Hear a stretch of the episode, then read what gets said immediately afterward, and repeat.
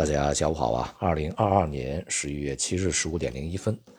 今天的国内市场呢，总体而言表现是不错的啊。A 股呢，虽然从指数层面呢是温和上涨，呃，但是呢，个股行业板块大多数是录得上涨啊，也就是使市场整体非常稳定的一个状态呢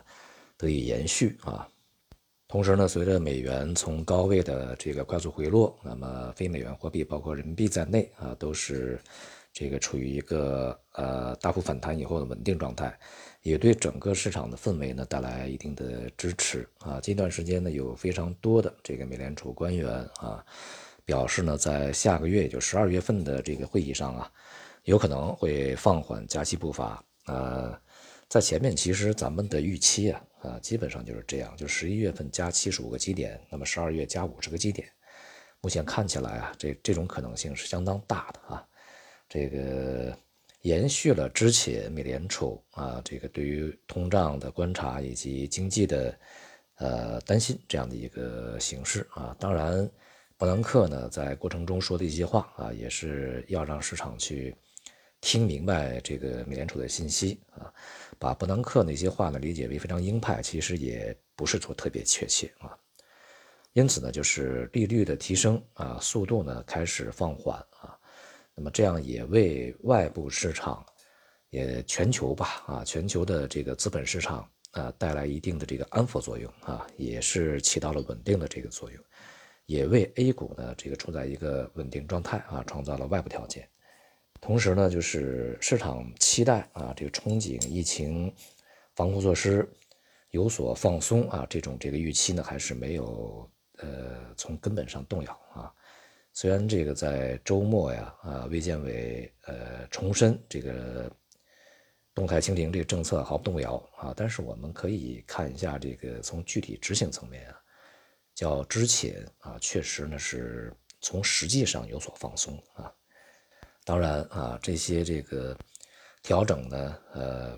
可以把责任啊这个归咎于你地方啊在前期执行过程中，呃，尺度把握不当的问题啊。那么原则是始终如一的啊，对，我们要从你这个执行层面呢，要去加以纠偏啊，制止一些啊过度防控吧啊，这个，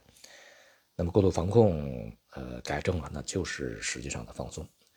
呃，而从市场本身层面来讲呢，就是只要市场愿意相信未来会放松。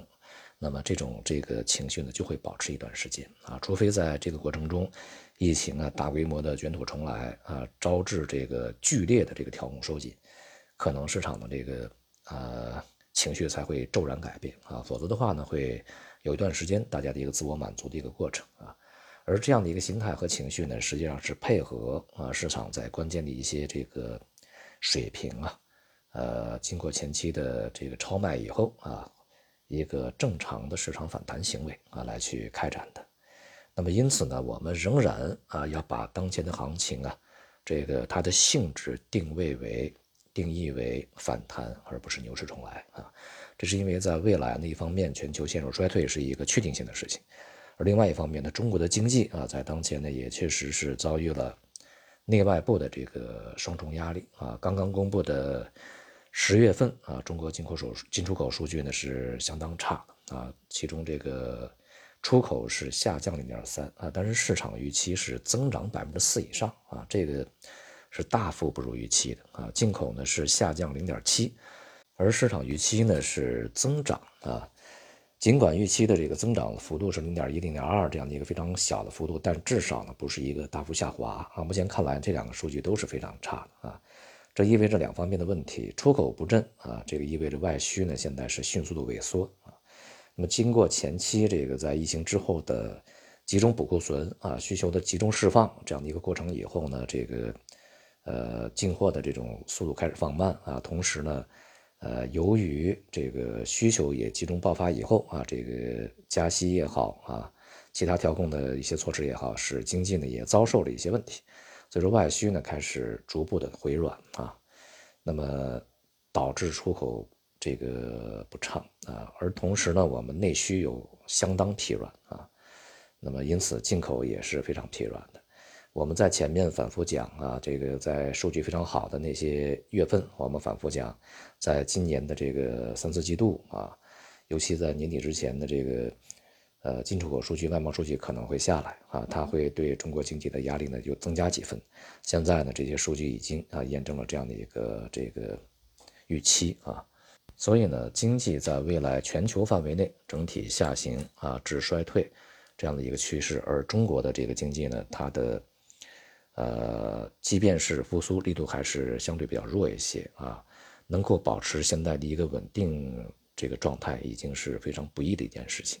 所以呢，从整个经济前景和市场前景大的前景来说啊，并不是很乐观的，也就是熊市远远没有结束啊。区别在于这一轮的反弹究竟在哪里？短期呢，像上证指数啊，我们来看这些这个指标的啊，三千一到三千百五这个。阻力区间必须要去克服，才有进一步扩大反弹这个幅度的这种可能性。而从中长期啊中期来看呢，可能比较理想的状态啊是持续到明年的这个一季度啊。那么比较呃中性的状态大概就在今年的年底之前就结束啊，这样的一个一个一个进程啊。所以呢，当前我们还是边走边看啊，从行业板块上还是细致的去呃选择。那么像今天这个涨势比较凌厉的啊，这个油服工程啊、传媒游戏呀啊这些，都是呢之前啊我们纳入在这一轮反弹行情过程中要重点关注，呃，并且呢可以啊考虑适当参与的一些行业板块。而像表现不佳的一些板块，比如说国防军工啊和其他一些板块呢，目前看起来仍然还属于一个这个上涨过程中，就是反弹过程中的一个调整的。这个阶段啊，还不易把它定性为整个行情结束啊。总体而言，在上周大幅反弹以后呢，本周以及稍后的时间里面，市场的速度会变得慢下来啊。这个板块之间的分化以及节奏呢，也会这个打乱啊。因此呢，不易啊，这个每天去关注那些涨得非常好的，然后去跟随啊，卖掉不涨的这些，就是追涨杀跌，呃，这种这个操作手法是。呃，不可取的啊，还是要